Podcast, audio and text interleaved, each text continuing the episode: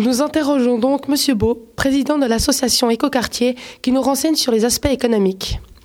c'est évident que la construction écologique coûte plus cher, mais pas autant qu'on veut bien nous le faire croire. L'expérience montre aujourd'hui que le surcoût est de l'ordre de 5 à 10% Il va avoir tendance à diminuer aussi puisque ces technologies se généralisent. Donc avec la généralisation de ces technologies, on a aussi une diminution des coûts. Et on a des outils qui permettent de compenser ces surcoûts, euh, notamment des banques qui font des prêts à, taux privilégiés pour les constructions écologiques. Ils ont une grille de critères qui évalue la durabilité des projets.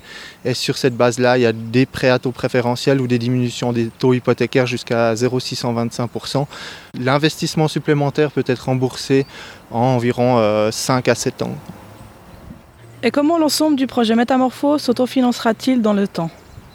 L'ensemble du projet, donc c'est pas seulement l'écoquartier, mais aussi le, tram vers le nord, c'est euh, les infrastructures sportives. Alors là, il y a plusieurs outils.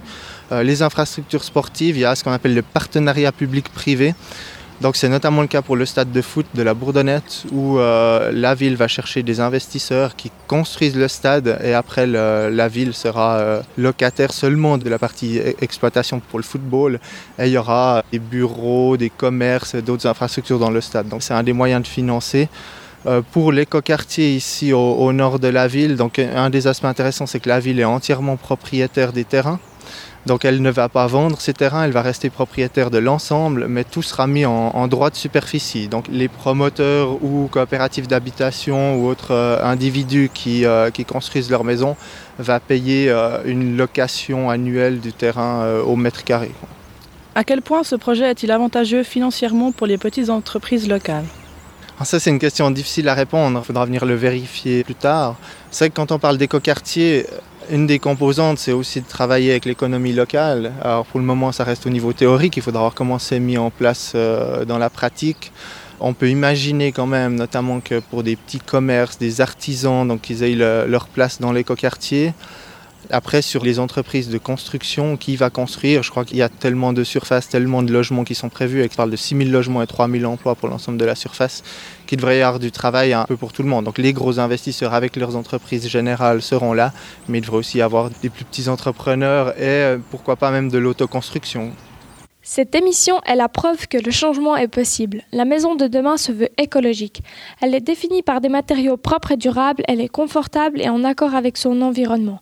Son coût de départ peut être élevé, mais celui-ci est très vite amorti. Au travers de ces interviews, nous constatons donc que l'on peut aujourd'hui faire plus avec moins et de façon plus efficace. Cette prise de conscience est essentielle. En effet, le pétrole tendant à disparaître, il semble important de se tourner vers d'autres sources qui permettent une utilisation plus rationnelle et intelligente des ressources que nous avons à disposition. Malheureusement, notre société peine à changer ses habitudes et des initiatives concrètes manquent. Mais le projet Métamorphose et son écoquartier représentent un premier espoir. Il ne s'agit ici pas seulement d'un projet privé, mais d'une ville entière prenant conscience que le mode de vie conventionnel est plus que problématique. À l'image de l'écoquartier avant-gardiste de Stockholm, Métamorphose sera-t-il également pris en exemple et donnera-t-il des réponses aux problèmes de demain? Pour le savoir, il faut maintenant que tous les citoyens ainsi que nos dirigeants développent cette volonté de changer car le développement durable est encore possible.